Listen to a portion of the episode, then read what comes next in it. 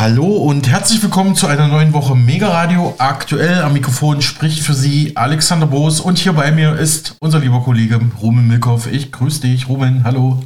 Ich grüße dich, Alex, und unsere zahlreichen Zuhörer. Ja, schließe ich mich natürlich an. Ja, bevor wir zum eiskalten Wetter kommen, noch eine Nachricht hier gleich zu Beginn, die vielleicht ein bisschen schockt, aber die müssen wir heute unbedingt mal bringen. Die schiebe ich schon seit Wochen vor mir her. Es geht mal wieder um Kanzler Olaf Scholz und sein Cum-Ex-Skandal. Da gab es jetzt in Hörerhinweis schon einige Wochen alt. Der Stammhörer wird wissen, dass er gemeint ist. Schönen Gruß an dieser Stelle. Und zwar, ich lese hier mal Folgendes vor. Der Kölner Stadtanzeiger hat am 14. November gemeldet, vier Monate nach Rücktritt, Doppelpunkt, ehemaliger Chef der Kölner Staatsanwaltschaft Joachim Roth ist tot. Und das Handelsblatt meldete im Juli 2023 über ihn, Chef der Staatsanwaltschaft Köln wirft überraschend hin, Joachim Roth, der jetzt tot ist, führte fünf Jahre lang die Behörde, also die Staatsanwaltschaft Köln. Nach einem Eklat rund um seine Cum-Ex-Ermittlungen lässt er sich jetzt in den Ruhestand versetzen. Das war der 4. Juli 23 und am 14. November ist er dann gestorben. Ich möchte hier keinerlei irgendwie Zusammenhänge ähm, suggerieren, aber ich finde doch, ähm, ist auf jeden Fall berichtenswert, oder? Was denkst du, Roman?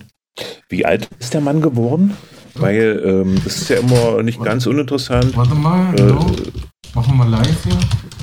Ähm, es gab ja auch diese 16-jährige Turnerin, die jetzt vor kurzem verstorben ist und wo man auf jeden Fall auch die Todesursache ermitteln wollte. Und also da, da fragt auch der gelernte Krankenpfleger in mir, äh, yeah. äh, um zu wissen, wie alt sind die, ist der Mensch geworden. Also Roth ist im Alter von 63 Jahren ähm, genau am Sonntag, dem 12. November, nach kurzer, schwerer Krankheit gestorben. Ja. Meldet hier der Kölner Express. Also damit liegt er auf jeden Fall einige Jahre unter dem, äh, unter der durchschnittlichen Lebenserwartung für Männer. Genau, genau. Also die dürfte so 15 Jahre höher sein, so ungefähr. Genau, also ja. Ich glaube, kann man viel hineininterpretieren. Wir lassen es einfach mal so stehen an der Stelle, würde ich sagen. Und mhm. schauen mal auf das Wetter. Ja, ich war ja gestern auch am gestrigen Sonntag auch mit dem Zug unterwegs. Ich hatte auch ein bisschen Bedenken, dass da irgendwie was ähm, schiefgehen könnte. Ich war äh, von Berlin nach Magdeburg und zurück auf der Route.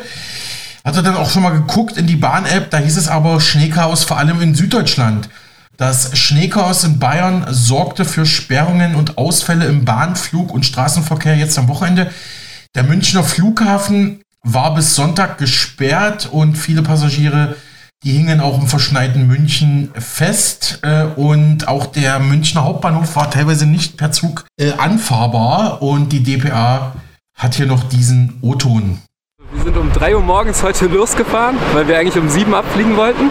Wir sind am Flughafen angekommen, keinerlei Informationen erstmal natürlich. Äh, dann so eine Stunde nachdem unser Flug hätte gehen sollen, kam dann das erste Mal die Info, äh, dass alle Flüge bis um 12 gecancelt sind. Seitdem versuchen wir irgendwie wieder vom Flughafen wegzukommen. Äh, es fährt keine S-Bahn, kein Zug.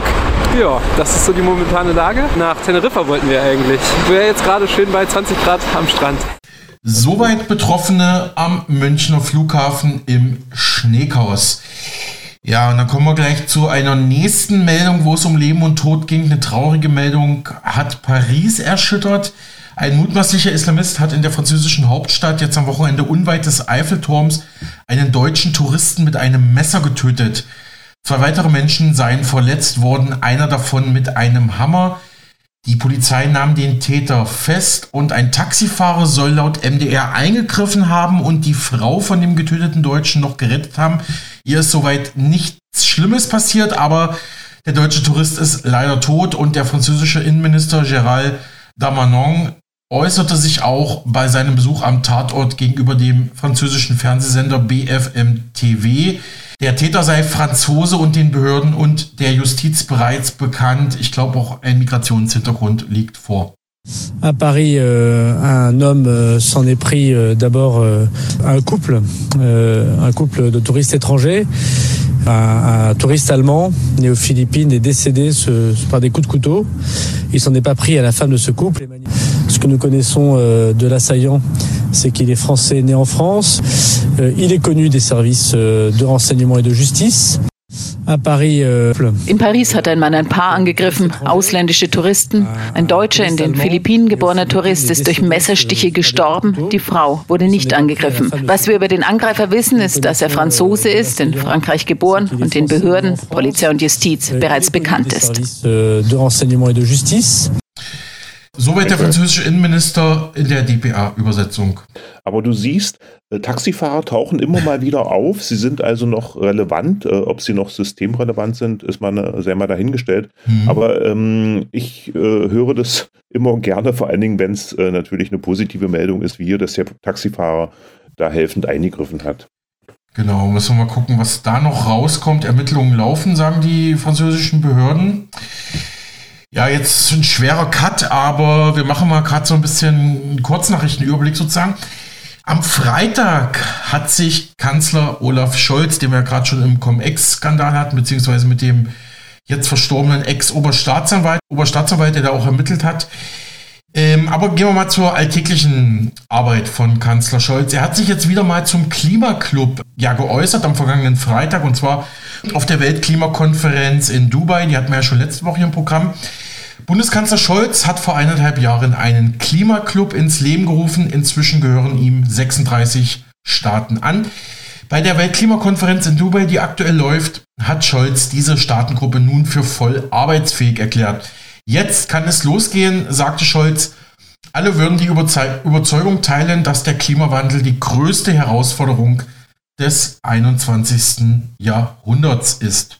Bei der COP28 haben wir jetzt den internationalen Klimaclub endgültig auf den Weg gebracht. Mehr als 36 Staaten haben ihr Interesse bekundet, mitzumachen. 36 sind schon konkret Mitglied und äh, wollen zusammenarbeiten bei der Aufgabe, den Klimawandel aufzuhalten und dafür zu sorgen, dass wir eine gute wirtschaftliche Zukunft haben, CO2-neutral wirtschaften in wenigen Jahren. Um die Mitte des Jahrhunderts wollen die meisten Staaten der Welt das erreicht haben.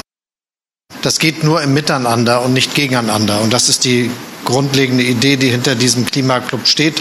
Denn wenn wir ambitionierte Ziele verfolgen, dabei vielleicht auch unterschiedliche Wege beschreiten, bleibt es umso wichtiger, dass wir ganz konkret beschreiben, was unsere Aufgaben sind. Und deshalb müssen wir insbesondere für die Perspektiven der Industrie und der wirtschaftlichen Entwicklung sicherstellen, dass wir gleiche Maßstäbe haben. Das haben wir uns vorgenommen, dass das erreicht wird, zum Beispiel bei den ganz wichtigen Industriebereichen von Stahl und Zement, die sollen als Blaupause für weitere Betrachtungen dieser Art dann dienen. Eines der wichtigen Ziele, die hier unbedingt erreicht werden soll, ist eine erhebliche Ausweitung der Produktion von Strom mit erneuerbaren Energien, also Windkraft, Solarenergie, Biomasse, Wasserkraft. Das ist von entscheidender Bedeutung für die Ziele, die wir haben. In vielen Ländern ist die Nutzung massiv ausgebaut worden. Und insofern gehe ich davon aus, dass hier auch noch mal eine gemeinsame Anstrengung vereinbart wird, das auch noch mit beschleunigtem Tempo weiter voranzutreiben. Deutschland hat umfassende Möglichkeiten, seine Zukunft zu gestalten. Wir reden über einen sehr großen Haushalt, den wir in Deutschland zu beschließen haben. Und deshalb sind die Aufgaben, die wir hier auf den Weg gebracht haben, auch welche, die mit unseren Möglichkeiten sehr vereinbar sind. Soweit Kanzler Scholz erstmal bis hierhin auf der aktuell laufenden Weltklimakonferenz in Dubai und vor dem Plenum der dortigen Weltklimakonferenz hat der Kanzler weiterhin einen globalen Ausstieg aus Kohle, Öl und Gas angemahnt. Wir müssen jetzt alle die feste Entschlossenheit an den Tag legen, aus den fossilen Energieträgern auszusteigen, zuallererst aus der Kohle. Dafür können wir bei dieser Klimakonferenz die Segel setzen sagte SPD-Kanzler Olaf Scholz in seiner dortigen Rede. Als erfolgreiches Industrieland wollen wir 2045 klimaneutral leben und arbeiten. In der Europäischen Union und in Deutschland haben wir deshalb für weniger Bürokratie und mehr Tempo beim Ausbau erneuerbarer Energien gesorgt. So haben wir den Anteil der erneuerbaren Energien an der Stromversorgung auf ein neues Rekordhoch gesteigert, von 45 Prozent vor drei Jahren auf fast 60 Prozent heute. Und Deutschland nimmt weiter Fahrt auf. Aber auch weltweit wollen wir zu mehr Tempo beim Klimaschutz beitragen und die Energiewende zu einer globalen Erfolgsgeschichte machen. Wir müssen jetzt alle die feste Entschlossenheit an den Tag legen, aus den fossilen Energieträgern auszusteigen, zuallererst aus der Kohle. Dafür können wir bei dieser Klimakonferenz die Segel setzen. Wir brauchen Formate, in denen wir gemeinsam Lösungen für die Herausforderung der Transformation entwickeln. Konkret, pragmatisch, Schritt für Schritt. Mit 36 Staaten haben wir gestern den Klimaclub gegründet, um gemeinsam die globale Transformation des Industriesektors zu beschleunigen. Wir unterstützen damit die Wälder und den Schutz der Biodiversität, die Anpassung an Klimaveränderung und die Minderung des CO2-Ausstoßes weltweit und besonders in den verwundbarsten Ländern. Das meinen wir mit Solidarität. Ja, soweit Kanzler Scholz bei der Weltklimakonferenz in Dubai gegenüber der DPA und ja, damit schließen wir erstmal so die ganz aktuellen Themen ab und kommen zu unserem Rumen-Blog. Rumen, du hast einige sehr interessante Themen für uns vorbereitet. Ich würde sagen, beginnen wir doch mal ja, mit dem Krieg in Israel. Da gab es ja schon ähm, seit dem Angriff der Hamas am 7. Oktober so Gerüchte oder zumindest Spekulationen oder Bedenken oder Überlegungen, wie kann es denn sein, dass der bestgeschützte äh, Grenzzaun der Welt einfach überrannt worden ist von den Hamas-Terroristen und die New York Times in den USA hat dort ja quasi neue hm, Erkenntnisse, nenne ich das jetzt mal. Ich weiß nicht, ob es welche sind, aber klär uns doch mal bitte auf. Ja, genauso ist es, wie du sagst. Ähm, am 30. November erschien in der New York Times einen Artikel mit dem Titel Israel New Hamas Attack Plan More Than One Year Ago. Äh, also äh, die äh, New York Times schreibt, dass die, dass die Israelis über den Plan der Hamas, Israel zu attackieren, schon länger als ein Jahr wussten. Darüber berichtete das Redaktionsnetzwerk Deutschland am 1.12. und äh, später auch die Tagesschau, die Bild, die Zeit und die Welt. Israel soll demnach konkrete Pläne für den verheerenden Angriff der Hamas äh, auf Israel gekannt haben. Ein israelischer Regierungssprecher spricht von Versagen. Laut dem Bericht der New York Times lagen Israel Hinweise auf einen geplanten Großangriff der islamistischen Hamas mehr als ein Jahr vor dem 7. Oktober vor, also es war der Tag des Angriffs dieses Jahres. Demnach gab es einen umfassenden Austausch israelischer Behörden zu einem 40 Seiten langen Dokument mit dem Codenamen Jericho-Mauer, das einen Gefechtsplan der Hamas skizzierte. Dieser soll bis ins Detail dem Angriff geähnelt haben, den Hamas-Terroristen dann Anfang Oktober aus dem Gazastreifen heraus ausführten. Das Szenario sei von israelischen Militär- und Geheimdienstmitarbeitern als zu anspruchsvoll und schwierig in der Ausführung abgetan worden, berichtete die US-Zeitung am Donnerstag, wie gesagt. Die Zeit, die sich ebenfalls auf die New York Times bezieht, schreibt, dass die Hamas diesen Plan Anfang Oktober schließlich, Zitat, mit erschreckender Präzision ausführte. Vorgesehen waren demzufolge Raketenbeschuss zu Beginn, der Einsatz von Drohnen, die die Überwachungskameras und Automatikgeschosse entlang der Grenze ausschalten, sowie Kämpfer, die in Massen mit Fallschirmen, Motorrädern oder zu Fuß nach Israel einfallen. Die Zeit schreibt weiter, dass drei Monate vor dem tatsächlichen Angriff laut der New York Times ähm, seine Geheimdienstanalystin der Dekodierungseinheit in einer E-Mail warnte, dass die Hamas ein Training absolviert habe, das dem Jericho-Mauer-Dokument sehr nahe komme. Ich widerspreche entschieden, dass das Szenario imaginär sei, schrieb sie demzufolge an einen Armeeoberst der Gaza-Einheit. Es ist ein Plan, konzipiert, um einen Krieg anzufangen. Es ist nicht nur ein Überfall auf ein Dorf, schrieb sie. Der, Militär, der Militärkollege blieb da dennoch bei der Einschätzung, dass die Hamas nicht imstande sei, einen solchen umfassenden Plan tatsächlich auszuführen. Israels Regierungssprecherin Tal Heinrich sagte dem US-Sender CNN zu dem Bericht der New York Times, es gibt keinen Zweifel, dass der Angriff am 7. Oktober ein Versagen unsererseits, war. Natürlich war es ein Versagen. Israel werde das Geschehen, das Geschehene genau untersuchen und daraus lernen. auf die Frage, inwiefern Israels Premier Benjamin Netanyahu von dem Angriffsszenario gewusst bzw. die Dokumente gelesen habe, sagte Heinrich, wir werden Untersuchungen anstellen. Der Ministerpräsident hat auch darüber gesprochen und wenn es an der Zeit ist, wird er mehr sagen. Ja, wir hatten ja schon in der Vergangenheit immer wieder äh, darüber berichtet und auch gesagt, dass wir da dranbleiben am Thema und äh, so, so, werden wir das auch äh, in Zukunft handhaben. Wir bleiben beim Militär. Ähm, Roman, ja, jetzt kommen wir, machen wir gleich weiter. Ich würde noch ein paar Sachen zu sagen wollen. Also es ist schon so, interessant. Okay. Also ist das jetzt im Prinzip ein Eingeständnis, dass Israel das wirklich vorab gewusst hatte? Ähm, gab ja auch diese Warnung vom ägyptischen Geheimdienst, ne, kurz vor dem Attentat. Also, wie interpretierst du das? Also, es ist ein weiteres Indiz darauf, dass, dass man in Israel mehr wusste, als man äh, bisher zugibt. Und ähm, wahrscheinlich gibt man immer so, nur so viel zu, äh, wie, äh, wie, wie man nicht abstreiten kann. Ähm, äh, ist natürlich letztendlich immer noch eine, ein Blick in die Glaskugel. Aber ich denke, es spricht schon einiges dafür, dass die Hinweise auf diesen Angriff ähm, doch ernst zu nehmen waren und man sie offensichtlich nicht ernst genommen hat.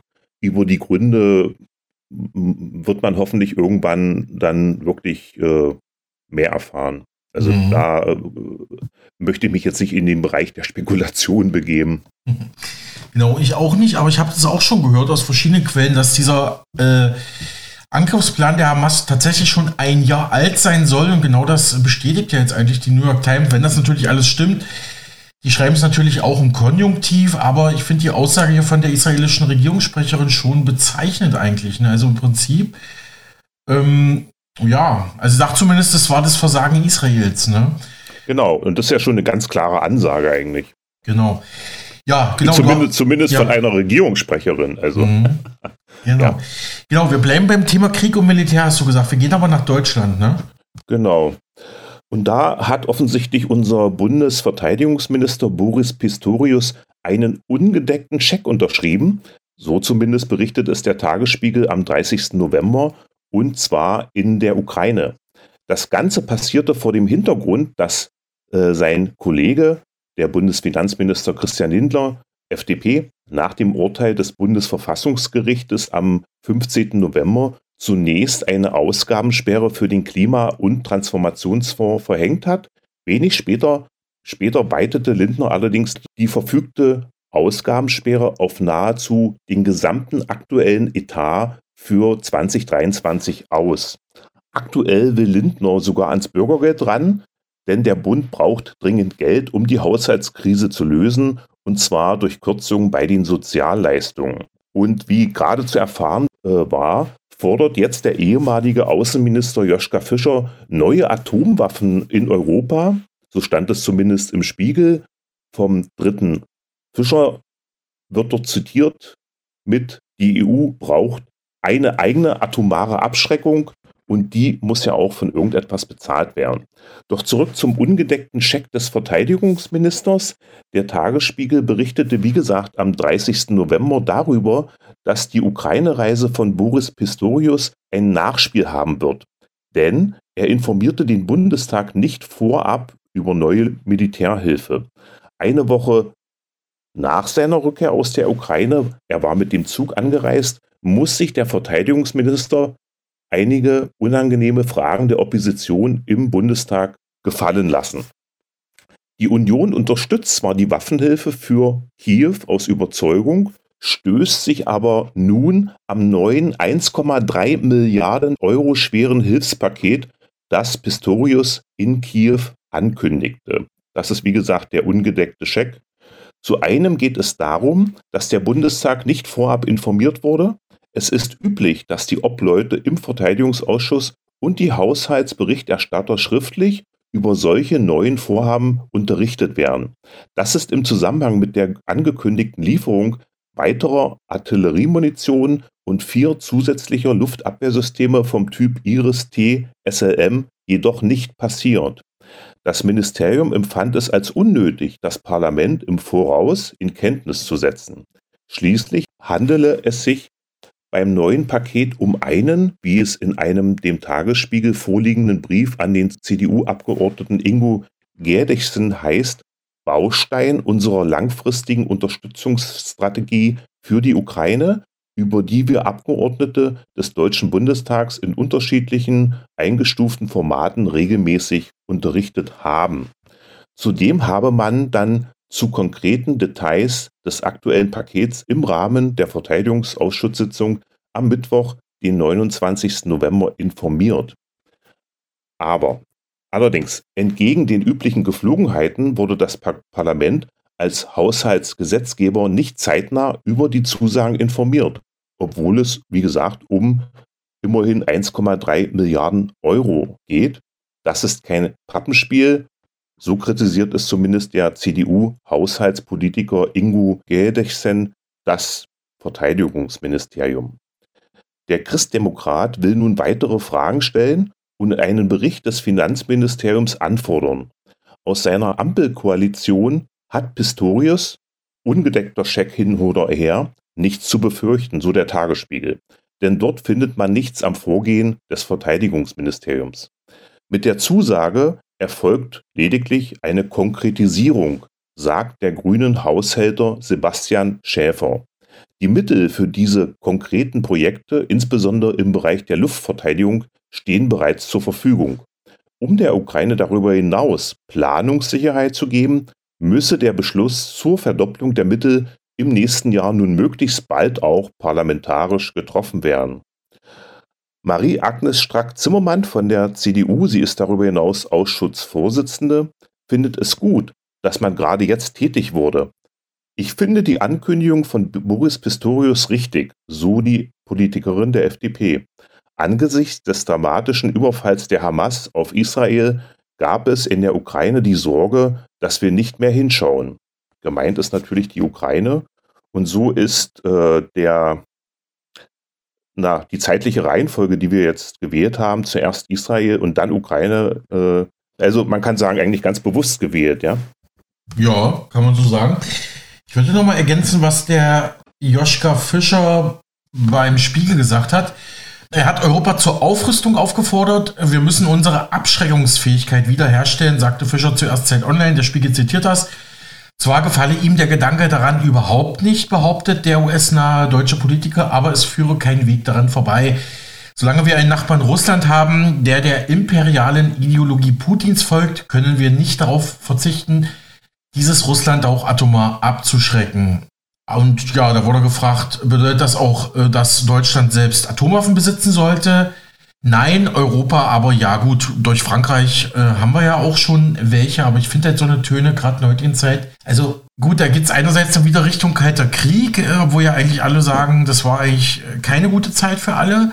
Und ich meine, was, was erwarten die Herrschaften denn, wie der Russland reagiert? Frage ich mich da halt immer, ne? Ja, ich meine, ich erinnere mich, dass ähm, Joschka Fischer ja äh, auch dadurch in Erinnerung ist, dass er äh, Polizisten verprügelt hat in, ja. in äh, Frankfurt am Main. Er war übrigens auch mal Taxifahrer, fällt mir in dem Zusammenhang ein. Mhm, mhm. und er ein großer Befürworter des letztendlich äh, völkerrechtswidrigen Jugoslawienkrieges war. Und äh, dass er das jetzt von seiner Seite, obwohl ja im, zumindest als Außenpolitiker in, im Ruhestand solche Töne kommen, ist äh, einerseits nicht überraschend, aber andererseits äh, doch, wenn man sich an die Geschichte der Grünen erinnert, doch wirklich sehr beschämend. Also als Pazifisten gestartet und jetzt äh, Nuklearwaffen fordern, das ist schon äh, ein weiter Weg, den man da gehen muss. Ja. Mhm. Genau, das schreibt doch der Spiegel, Fischers Partei, die Grünen ist seit ihrer Gründung eng verbunden mit dem Widerstand gegen atomare Aufrüstung. Eigentlich Dennoch äh, sagt Fischer, da, ja, da müssen wir was machen. Ein Verweis auf die Arsenale der westeuropäischen Atommächte Frankreich und Großbritannien sei keine ähm, ja, zielführende Antwort auf die veränderte Lage und zu kurz gedacht, sagte Fischer weiter. Und mit Blick auf Amerika sagt er auch, was wird sein, wenn Donald Trump wieder ins Präsidentenamt gewählt wird? Auch mit Blick auf dieses Szenario muss sich Europa die Frage ernsthaft stellen. Also wollen wir jetzt auch Trump mit Atomwaffen äh, einschüchtern? Oder übrigens, ich hatte vor ein paar Tagen interessanten ähm, interessantes Gespräch mit einer Nachbarin hier in Berlin. Eine gute Freundin von ihr ist gerade in den USA, auch in San Francisco, Kalifornien, wo du ja auch erst warst im Sommer. Mhm, mhm. Moment. Ja, und die meint, wie, wie ja, ist Ihr Eindruck? Also San Francisco ist leider eine Obdachlosenstadt geworden. Äh, also sie bestätigt. Kann sie bestätigen. Und Trump, also der Wahlkampf zwischen Trump und Biden ist überhaupt kein Thema, egal wen sie fragt. Interessiert die mhm. Leute da nicht. Mhm. Ähm, das scheint ja echt für uns ein wichtigeres Thema zu sein, als viele Leute auch. Äh, der Wahlkampf ist auch noch nicht ersichtlich auf den Straßen, also noch keine ähm, ja, Wahlplakate oder ähnliches. Also ich fand es auch ein bisschen komisch. Ja, ähm, naja, geht vielleicht einher mit dem Niedergang des Westens generell, ne? Keine Ahnung. Also was mir zu Joschka Fischer noch einfällt oder was ich mich frage, äh, wieso er nichts von Verhandlungen sagt, wieso er nicht auf die Idee kommt, da vielleicht mal ein ähm, ähm, einen Unterhändler hinzuschicken. Also das, das wäre ja eigentlich auch naheliegend oder auf die Idee könnte man ja zumindest auch kommen. Ja. Mhm, das stimmt, ja. Gut, machen wir weiter mit dem Rumen-Blog, äh, lieber Rumen. Du hast ja noch ein drittes interessantes Thema vorbereitet und zwar gehen wir jetzt nochmal auf die Corona-Zeiten, die Impfungen ein. Was gibt es da Neues zu berichten? Da gab es eine Anfrage eines ähm, AfD-Politikers, ähm, und äh, die Antwort beweist, die Antwort unseres Gesundheitsministers Lauterbach beweist laut Norbert Hering äh, und seinem Blog äh, Geld und mehr, dass der Gesundheitsminister seine endgültige Inkompetenz bewiesen hätte, allerdings ohne weitere Folgen bisher. Was ist geschehen? Der Bundesgesundheitsminister Karl Lauterbach, SPD, hat im Bundestag einen zu verunreinigten Impfstoffen fragenden Abgeordneten, das handelt sich dabei um den AfD-Abgeordneten Wiechert, bewusst zurechtgewiesen mit einer Falschaussage zur Impfstoffherstellung. Diese zeigt endgültig, also die mit der Falschaussage ist die Antwort von äh, Minister Lauterbach gemeint, diese zeigt endgültig, dass er von seinem Kernaufgabengebiet und von den Impfstoffen, für die er seit Jahren mit falschen Versprechungen wirbt, viel zu wenig versteht. So meint es zumindest Norbert Hering. Sein für das Militär zuständiger Parteikollege steht ihm dabei nicht nach. Die Rede ist äh, von Boris Pistorius. Wir hatten ihn ja schon im Zusammenhang mit dem ungedeckten Scheck. Äh, wir werden am Ende dieses äh, Berichtes nochmal auf Pistorius zurückkommen. Jetzt bleiben wir erstmal bei dem Abgeordneten der AfD Sichert. Der wollte von Lauterbach wissen, was er gegen Verunreinigung von mRNA-Impfstoffen mit Bakterien-DNA zu tun gedenke. Die Antwort von Minister Lauterbach, ich kann Ihre Frage nicht beantworten. Sie ist unwissenschaftlich.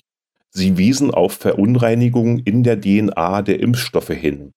Diese Impfstoffe werden mit RNA hergestellt und nicht mit DNA. Also die Antwort von Lauterbach umfasst vier Sätze. Sichert hatte aber nicht auf Verunreinigung in der DNA der Impfstoffe hingewiesen, wie Lauterbach behauptet, sondern auf Verunreinigung der Impfstoffe durch DNA, durch Bakterien-DNA. Der dritte Satz von Lauterbach, so Norbert Hering, der und der Satz lautet, sie wiesen auf Verunreinigungen in der DNA der Impfstoffe hin, ist also falsch.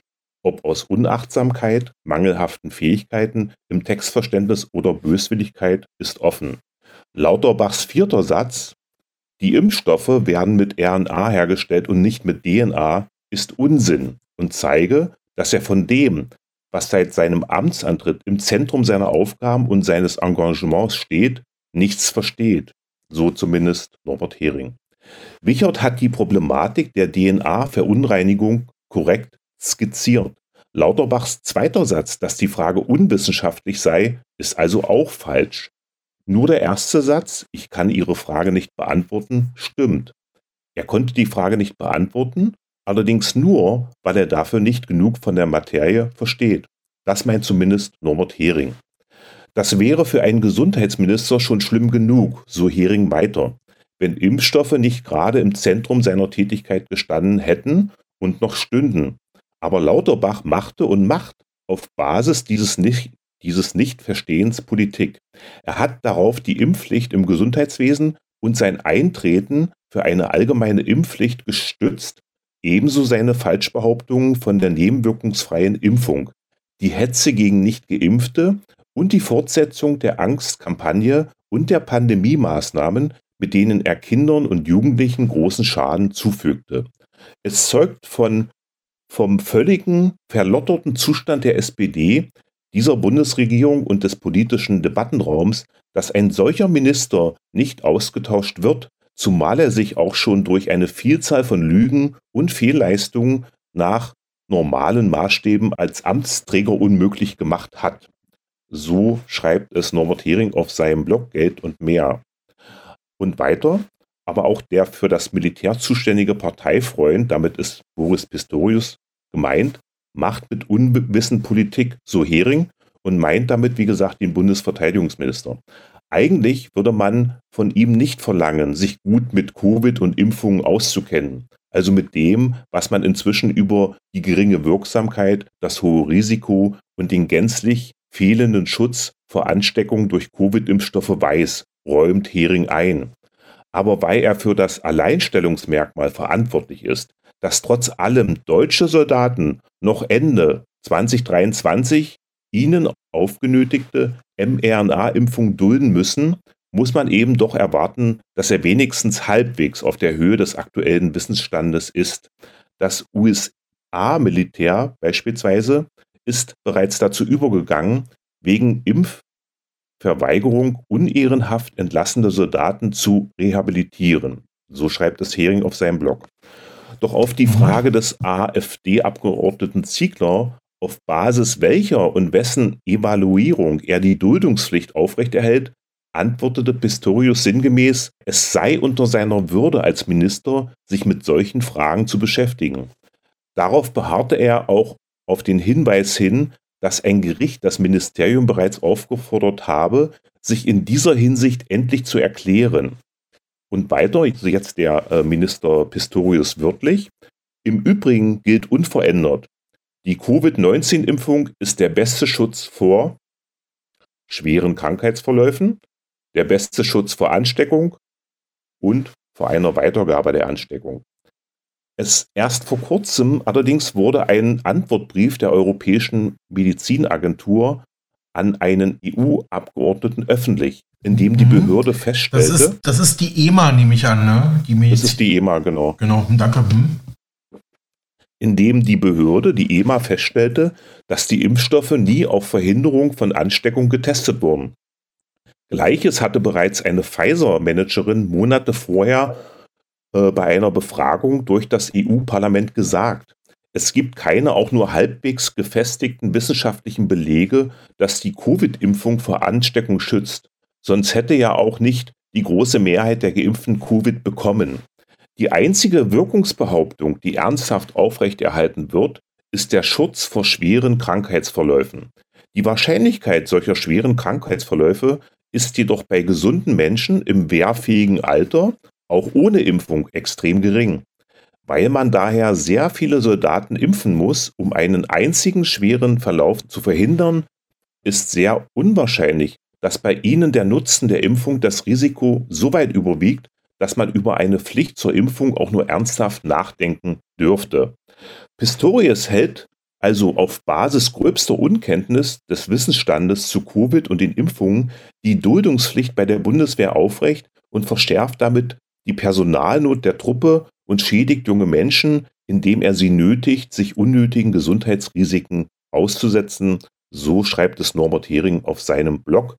Und weil hier gerade das Stichwort Personalnot der Truppe gefallen ist, auch da scheint es offensichtlich einen Fachkräftemangel zu geben, Alex. Mhm. Ja, hochinteressant. Und das hat mich gleich erinnert, dass auch Marc Friedrich vor einigen Tagen, unser Radiopartner, einen Beitrag genau zu der Geschichte auch äh, verfasst oder äh, veröffentlicht hat. Mhm. Ähm, da hören wir mal gleich rein. Und zwar sagt da ein, ich vermute mal, das ist der von dir angesprochene EU-Abgeordnete, ein holländischer Politiker, sagt dort im EU-Parlament am Anfang, die mRNA-Impfungen hätten niemals zugelassen werden dürfen, weil sie den Anforderungen der EMA nicht genügen. Ja, und die EMA ist ja, wie wir gehört haben, die Europäische Medizinbehörde und Impfzulassungsstelle. Und ja, damit schließen wir das Thema heute in Stunde 1 mal ab. Na, vielleicht noch dieser Hinweis. Mhm. Ähm, warum darüber in den Mainstream-Medien, in der Süddeutschen, im Spiegel oder auch bei öffentlich-rechtlich nicht zu finden ist, bleibt unklar, sage ich mal. Mhm. Und äh, nicht zu Recht äh, bezeichnen wir uns im Untertitel auch als das neue Inforadio. Also das, darauf sollten wir auch in Zukunft äh, wieder Wert legen, das auch äh, das beim Namen zu nennen. Exakt. Und jetzt Marc Friedrich hier mit seinem Bericht zu dieser neuen Wendung im Corona-Krimi sozusagen. Genau. De vaccinatiecampagnes dienen zo snel mogelijk stopgezet te worden en het is gewoonweg niet veilig. En ze voldoen niet aan de eisen die de EMA stelt. En de regering en alle politieke partijen die dit steunden, behoren op hun leugens en bedrog afgerekend te worden. Was ich dir heute erzähle, ist wirklich der Oberhammer und stellt die komplette Corona-Politik der letzten drei Jahre nicht nur in Frage, sondern sogar auf den Prüfstand. Und er zeigt, dass wir komplett angelogen worden sind, und zwar von oberster Stelle seit Anfang an. Das Argument, man hat es ja damals nicht besser wissen können, das zählt ab heute nicht mehr. Konkret geht es um einen Brief der Europäischen Arzneimittelagentur EMA, der de facto die kompletten Maßnahmen der letzten drei Jahre wie 2G, 3G oder die Hetze gegen ungeimpfte komplett delegitimiert. Und ich habe heute nur einen einzigen Wunsch an dich, nämlich, dass du dieses Video kräftig teilst, damit wir endlich eine Aufarbeitung der schrecklichen Corona-Zeit erleben. Und was der Hammer ist, Nirgendwo wurde irgendwo darüber berichtet. Weder bei ARD oder ZDF noch bei RTL, bei Stern, Spiegel oder sonst wo. Und damit herzlich willkommen zu einer neuen, wichtigen und für mich eine Herzensangelegenheit, wichtigen Folge Finanzielle Intelligenz. Mein Name ist Marc Friedrich von der Honorarberatung Friedrich und Partner Vermögenssicherung. Das Thema Corona lässt uns nicht los und es heißt nicht umsonst, die Wahrheit bricht sich immer ihren Weg und die Lügen poppen auf. Und die Lügen bezüglich der Corona-Zeit sind wirklich gigantisch. Ich könnte jeden Tag ein Video dazu machen. Deswegen jetzt schon wieder ein Video und deswegen trage ich schon wieder mein T-Shirt. Ne? Wir wissen, sie lügen, sie wissen, sie lügen und trotzdem lügen sie weiter. Warum gibt es keine Berichterstattung über das, was ich dir heute berichte? Das ist mal eine berechtigte Frage. Wofür zahlen wir Rundfunkbeitrag, wenn die Sender nicht ihrem Auftrag nachkommen, nämlich uns zu informieren und zu schützen und uns vor Desinformation zu schützen? Und das ist ja passiert die letzten drei Jahre. Schauen wir uns mal den Brief der EMA an. Die EMA ist die Arzneimittelzulassungsbehörde der Europäischen Union. Am 4. Oktober hatten mehrere EU-Abgeordnete eine Liste von kritischen Fragen an die EMA, also die Behörde, die die Impfstoffe damals in der EU zugelassen hat, geschickt. Und erst vor wenigen Tagen hat man dazu eine Rückmeldung der EMA erhalten. Den kompletten Brief der EMA verlinke ich dir natürlich unter dem Video in den Shownotes. Unterzeichnet ist der Brief übrigens von der EMA-Direktorin Emma Cook höchstpersönlich. Ich habe extra ein paar Tage abgewartet, ob das Thema denn von den Mainstream-Medien aufgegriffen wird. Aber jetzt findet man dazu fast gar nichts. Googelt man zum Beispiel EMA-Brief EU-Abgeordnete, so findet man ein paar Artikel aus den alternativen Medien und lediglich einen Artikel aus der Mainstream-Presse, der aber erst am Montag erschienen ist. Sogar der Brief selbst ist in Google kaum auffindbar. Man möchte also keine Aufarbeitung, man möchte nicht, dass die Wahrheit ans Licht kommt. Und hier möchte ich gleich kurz reinkrätschen. Ich werde unten ein Video verlinken was nichts als die Wahrheit ist. Und dieses Video wird von YouTube massiv gedrosselt. Man findet es teilweise gar nicht mehr. Es war auf dem Weg Richtung 500.000 Aufrufe und es ging um den geleakten Pfizer-Vertrag. Und dieses Video unten bitte unbedingt anschauen und danach kräftig teilen, damit die Wahrheit rauskommt, weil alles, was in dem Video besprochen wurde, ist mit Daten und Fakten belegt. Und dasselbe gilt jetzt eigentlich für diesen Brief von der EMA, weil Anscheinend ist man nicht interessiert, dass die Öffentlichkeit davon erfährt. Direkt auf der ersten Seite befindet sich bereits die erste krasse Aussage der EMA-Direktorin. Ich habe es direkt mal ins Deutsche für dich übersetzt. Den Originalauszug blende ich dir parallel dazu ein. Sie haben in der Tat recht, wenn Sie darauf hinweisen, dass Covid-19-Impfstoffe nicht dazu zugelassen worden sind, die Übertragung von einer Person auf eine andere zu verhindern. Darüber hinaus weisen die Bewertungsberichte der EMA zur Zulassung der Impfstoffe den Mangel an Daten zur Übertragbarkeit aus. Die EMA wird weiterhin transparent über die zugelassenen Verwendungen von Covid-19-Impfstoffen sein und Bereiche identifizieren, in denen wir Missverständnisse angehen müssen. Wie bitte? Impfstoffe wurden also nicht zugelassen, um die Übertragung zu verhindern? Das wird uns aber immer wieder so verkauft. Was die EMA hier sagt, ist also wirklich gewaltig.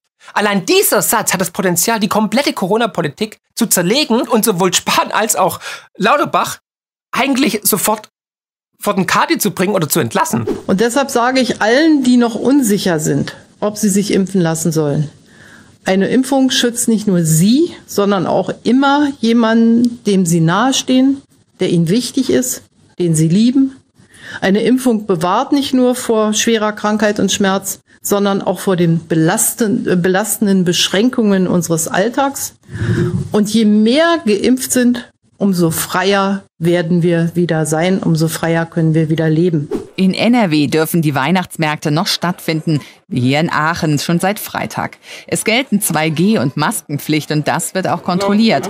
Stichprobenartig prüfen Sicherheitsdienst und Ordnungsamt die Impfzertifikate und fragen nach dem Ausweis. De facto war alles eine Lüge. Freiheitseinschränkende Maßnahmen wie 2G hätte es eigentlich niemals geben dürfen. Der EMA war das von Anfang an bewusst, dass die Impfstoffe nicht vor Weitergabe und Ansteckung schützen. Genau das, was viele Experten, wahre Experten, schon von Anbeginn gesagt haben, aber dann mit Schimpf und Schande vom Hof verjagt worden sind. Na, herzlichen Dank an alle Ungeimpften. Dank euch droht der nächste Winter im Lockdown. Vielerorts wieder ohne Weihnachtsmärkte, vielleicht wieder ohne die Weihnachtsfeiertage im Familienkreis. Hier lege ich dir ein Interview ans Herz mit Dr. Paul Kallen, einem wahren Insider, werde ich dir unter dem Pfizer Leak Video verlinken. All die Versuche, die Ungeimpften als Gefahr und als Infektionsbeschleuniger zu brandmarken, waren allzu falsch. Ich erinnere nur an die Pandemie der Ungeimpften. Ja, wir hatten eigentlich die Pandemie der Lügen. Es handelt sich um eine Pandemie der Ungeimpften, meine Damen und Herren. Auch hätte es unter diesem Gesichtspunkt der Weitergabe niemals zu Impfungen unter gesunden Kindern kommen dürfen. Und wie du merkst, bin ich wirklich emotional, weil ich es nicht glauben kann. Ich, es, ist, es macht mich fassungslos. Wie denkst du darüber? Echauffiere ich mich zu sehr? Steige ich mich zu sehr rein? Oder ist es wirklich die größte Sauerei zu unserer Lebzeit, die hier gerade vor unseren Augen passiert? Und auch die Impfpflicht in der Pflege und in den Krankenhäusern, als auch bei der Bundeswehr, hätte es eigentlich nie geben dürfen. Wie viele Menschen wurden damals unter höchstem sozialen Druck in die Impfung getrieben gegen ihren Willen? Die Impfung war also zu keinem Zeitpunkt ein patriotischer Akt, wie es der damalige Gesundheitsminister Jens Spahn bezeichnet hatte. Es war alles eine einzige große Lüge. Und diese Lüge kollabiert gerade mit voller Wucht. Dennoch bleibt die EMA dabei, dass die Impfstoffe immer noch vor schweren Verläufen und vor Hospitalisierung schützen würden. Hierzu liest man auf Seite 6 folgendes. Die Covid-19-Impfstoffe bieten auch Schutz vor schweren Erkrankungen, einschließlich Krankenhausaufenthalten. Dies ist besonders wichtig für gefährdete Personen, die einem erhöhten Risiko ausgesetzt sind. Das klingt für mich irgendwie so, als ob man irgendwie vergeblich versucht, völlig desperat, die Impfstoffe vor dem kompletten Bedeutungsverlust zu retten. Genau wie der Versuch, mit der Verleihung des Nobelpreises ein letztes bisschen Ansehen aufrechtzuerhalten. Was bedeutet das jetzt? Wenn die EMA, wie sie jetzt selbst sagt, die ganze Zeit transparent gewesen sei, dass die Impfstoffe nicht vor Weitergabe schützen, dann bedeutet das doch, dass die Politik unwissenschaftliche Meinung propagiert hat. Man hat also einfach die eigene Arzneimittelbehörde ignoriert und die Menschen teilweise mit einer Impfpflicht gegen ihren Willen in die Impfpflicht getrieben und die Ungeimpften ausgegrenzt. Oder sehe ich das irgendwie falsch? Schreibt es mir bitte in die Kommentare. Die Frage ist doch, wie viele Menschen hätten sich tatsächlich wirklich impfen lassen, wenn die Politik das weitergegeben hätte, was die EMA gesagt hat? Wir hätten mit Sicherheit keine Leistungssportler gehabt, die jetzt auf einmal mit einer Myokarditis zu kämpfen haben. Die Impfung wäre eine individuelle Entscheidung gewesen und damit hätte man das Thema auch abschließen können. Aber man hat sich dafür entschieden, die ungeimpften als Schädlinge, als Blindarm der Gesellschaft zu bezeichnen. Chefredakteure riefen damals dazu auf, mit dem Finger auf sie zu zeigen. Man hat um gesellschaftliche Nachteile für Ungeimpfte regelrecht gebettelt. Das ganze Land wäre unter der Geiselhaft der Ungeimpften, hieß es damals. Erinnerst du dich noch? Absurde Aussagen, die zu keiner Zeit durch Fakten belegt gewesen waren. Das ganze Land, die ganze Gesellschaft waren gespalten. Familien, Freundschaften wurden zerstört. Doch jetzt bricht sich die Wahrheit immer mehr ihren Weg an die Oberfläche. Und dazu habe ich in den vergangenen Wochen einige Videos gemacht. Zum Beispiel mein Video zu den DNA-Verunreinigungen in den Impfstoffen, als auch zu den steigenden Krebsquoten und der Übersterblichkeit. Und zu den schon genannten geleakten Pfizer-Verträgen, aus denen hervorgeht, dass die EU, anstatt uns Bürger zu schützen, Pfizer de facto vor allen Schadensetzanspruchen geschützt hat mit unseren Steuergeldern. Chapeau. Alle Links verlinke ich dir natürlich unten in den Shownotes und ich bitte dich jetzt, kräftig zu teilen. Monatelang durfte man das Wort Impfnebenwirkung gar nicht in den Mund nehmen oder hier auf YouTube aussprechen, dann wurde das Video sofort gelöscht. Immer und immer wieder wurde uns eingetrichtert, dass die Impfung sicher und effektiv sein und dass sie nicht nur uns selbst, sondern auch unsere Liebsten schützen würden. Und siehe da, mittlerweile ist es sogar schon im Mainstream angekommen, dass die sogenannten Impfungen Nebenwirkungen haben. In der ARD gab es dazu erst vor kurzem einen Beitrag. Über 600 Kommentare sind daraufhin unter dem Beitrag eingegangen, in denen Menschen von teils schweren Nebenwirkungen bei sich oder in ihrem Freund Freundes- und Bekanntenkreis berichteten. Und was macht die ARD? Ja, einfach die Kommentare löschen. Zum Glück hatte dies jemand zuvor abgefilmt und auf Twitter hochgeladen. Später hat dann die Redaktion gesagt, es wäre ein technisches Problem gewesen.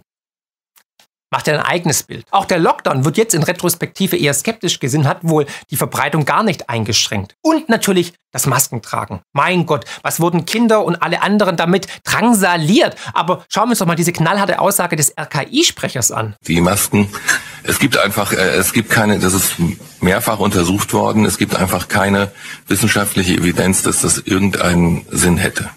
Deutlicher geht's nicht. Wir brauchen endlich eine faire Aufarbeitung. Doch die findet bis jetzt nicht statt. Man hat auch gar kein Interesse daran, weil man ja weiß, wie sehr man eigentlich die Menschen angelogen hat. Und parallel sind wir jetzt zum Glück durch neue Säue, die durchs Dorf getrieben, abgelenkt. Ne? Krieg, Inflation, Energiekrise etc. Man ist ständig abgelenkt. Und man hofft, dass jetzt Gras über die Sache wächst, so, dass wir all die Lügen einfach vergessen.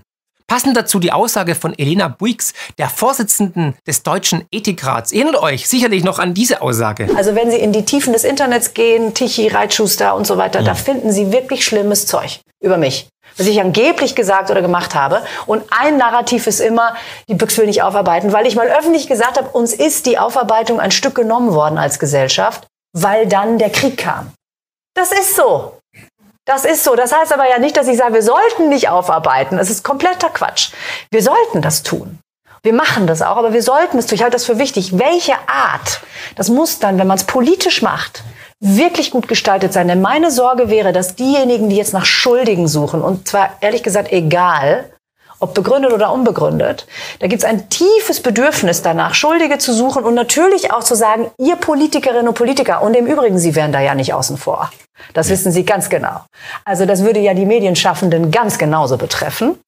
Ja, der, der, der öffentlich-rechtliche Rundfunk und was weiß ich. Also Sie sind ja, da, da soll Zweifel gesät werden. Das ist meine Sorge, dass das genutzt würde, dass Zweifel gesät wird an diesen demokratischen Institution, an der Politik insgesamt.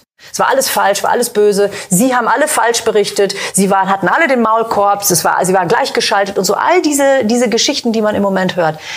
Das müsste man vermeiden.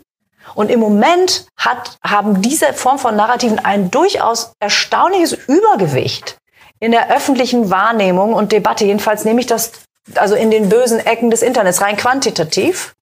Wenn Sie sich anschauen, ne, welche Artikel mit wie viel Kommentaren und, und so Klicks und so weiter versehen sind. Schon erstaunlich. Sie schildert selbst von einem Zitat erstaunlichen Übergewicht in den Kommentaren und Beiträgen, die genau das kritisieren, was in den letzten Jahren in Sachen Corona-Politik abgelaufen ist. Als ich die Ethikvorsitzende mit Daten und Fakten konfrontiert habe, hat sie mich blockiert. Ist das ethisch? Frage an Sie, werte Frau Vorsitzende. Wenn es so viele Menschen da draußen gibt, die glauben, dass hier einige wirklich schwerstwiegende Fehler gemacht wurden, könnte es da nicht sein, dass Sie vielleicht recht haben? Aber man kann das ja auch irgendwo nachvollziehen, oder?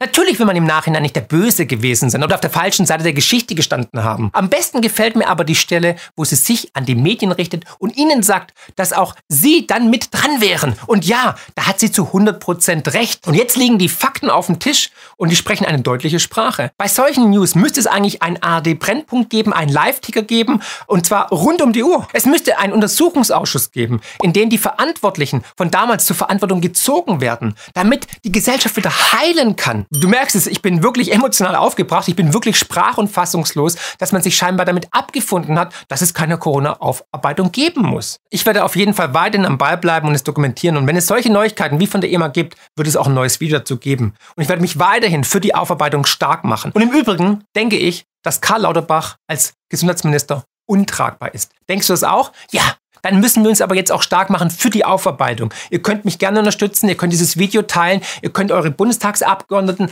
anschreiben, ansprechen, E-Mails schreiben. Ganz wichtig, wenn mehr wie drei Prozent der Bevölkerung jetzt wirklich die Füße in die Hand nehmen und wirklich aktiv werden, dann können wir wirklich hier eine Veränderung voranbringen. Ihr seht, dass die Zeitenwende im vollen Gange ist. Ihr habt die Wahlen gesehen in Argentinien. Ihr seht, die Menschen wachen auf und verlassen die Matrix. Und ich bin so dankbar und demütig, dass ich auf mein Bauchgefühl gehört habe und auf der richtigen Seite der Geschichte stand.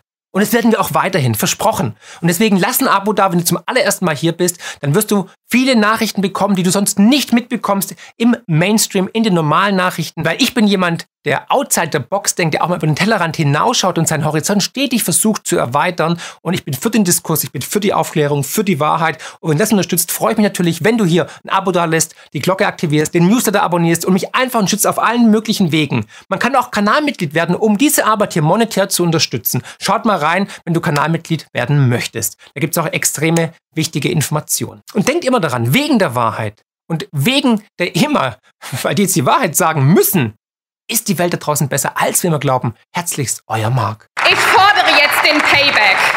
Wir haben nämlich was gefunden, was uns schützen kann und deshalb will ich meine Freiheit zurück. Ich will sie zurück. Ja, soweit unser Mega-Radio-Partner Marc Friedrich mit seinen Einschätzungen zu den neuesten Erkenntnissen rund um die EMA und die mRNA-Impfungen, die so wohl niemals hätten zulassen werden dürfen. Aber wenn wir uns mal an die Politikerstimmen, die du vorhin vorgetragen hast, erinnern, Rumen, dann also wenn selbst der Bundesgesundheitsminister nicht weiß, was da drin ist, ähm, ja, dann habe ich keine weiteren Fragen mehr, äh, Ern. ja, oder wie wir äh, zum Ende der DDR sagten, der Letzte macht das Licht aus. Ganz genau. Mhm. Gut, ähm, wir machen eine kurze Pause, Rumen. Bleibt mhm. mal dran, dann geht's gleich weiter.